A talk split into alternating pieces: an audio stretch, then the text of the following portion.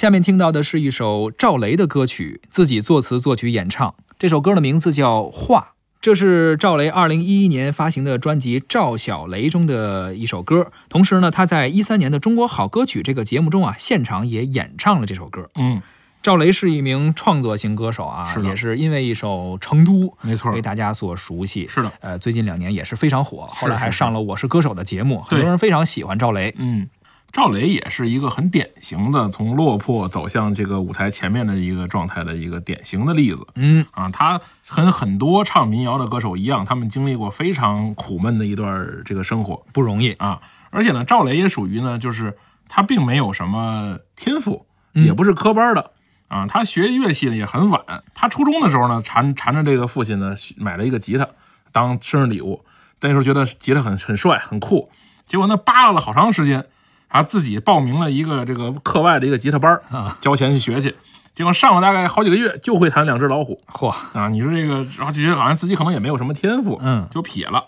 到了高中以后呢，身边呢有更多的人开始这个玩音乐了。然后呢，这个那时候还流行上唱圣贤齐呀、对，唱这个郑智化，然后赵雷又喜欢唱歌，然后他就觉得说那个身边那帮人突然有这个会音乐的人很酷啊，很炫啊，很帅啊，他又把这个吉他捡起来了，嗯，然后那个时候呢，开始重新的去呃学习这个吉他演奏，慢慢的才会。他其实高中毕业就开始写歌了。然后来，当年在毕业的时候写了一个什么为了纪念高三的生活的，叫《我们》啊，那个音乐后来也有啊，现在他有时候还会唱啊，但是很少了。甚至呢，他还在这个地下通道里面唱过歌，他受过这个这个伍佰的这个影响，因为伍佰有个电影叫这个《美丽新世界》，对，里面伍佰就在地下通道里唱歌，他就觉得那个形象特别帅，于是呢，他就从地下通道开始自己的这个歌手生涯。是我的同事有一个摄影记者，当年最早的时候还在地下通道里跟拍过他，哦他就在日坛路附近的一个地下地下通道里面，他每天就在那儿唱，那个时候呢也没有人知道他啊。后来呢，慢慢的他就以这个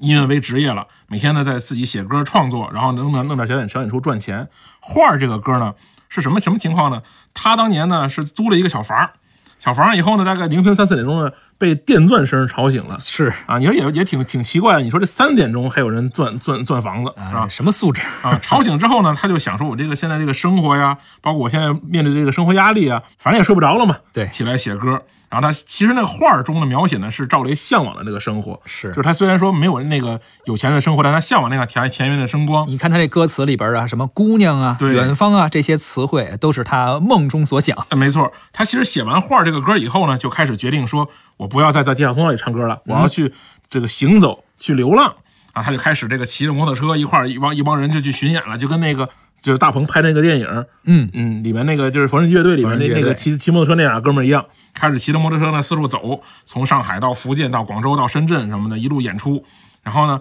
回来以后呢，才开始走向舞台了，参加那个节目。他当年说底下坐的那个评委呢是刘欢老师，刘欢老师他说他唱这个歌的时候呢，刘欢老师面无表情，很严肃。然后他就觉得可能是这歌没有得到这个刘欢老师的喜欢，结果没想到唱完以后呢，刘欢很感动，嗯，然后就跟赵雷说说说你的音乐打动了我，是，你的音乐是我是我我怎么喜欢，然后呢高度的评价赵雷，赵雷才把心心里这个这颗心放下来。当时刘欢对他的评价是说，这种象征的手法简直是神来之笔，甚至他认为啊，说在中国好歌曲二零一三年这一届中，他觉得是他听到的啊，刘欢老师听到的最美的歌词。是吧？嗯，好了，咱们来听一下这首赵雷的歌曲《画》。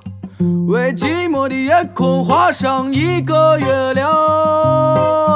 把我画在那月亮下面歌唱。为冷清的房子画上一扇大窗，再画上一张床，画一个姑娘陪着我，再画个花边的被窝。画上灶炉与柴火，我们一起生来一起活。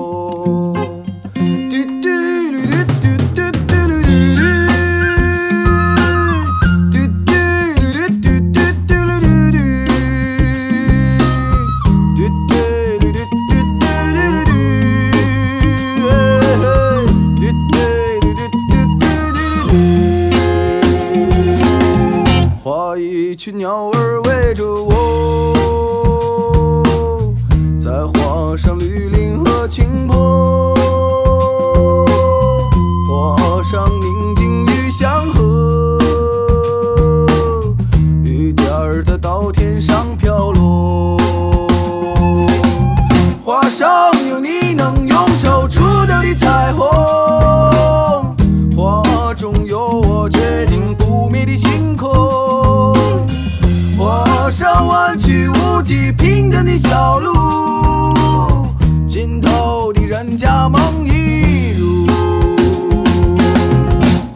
上母亲安详的姿势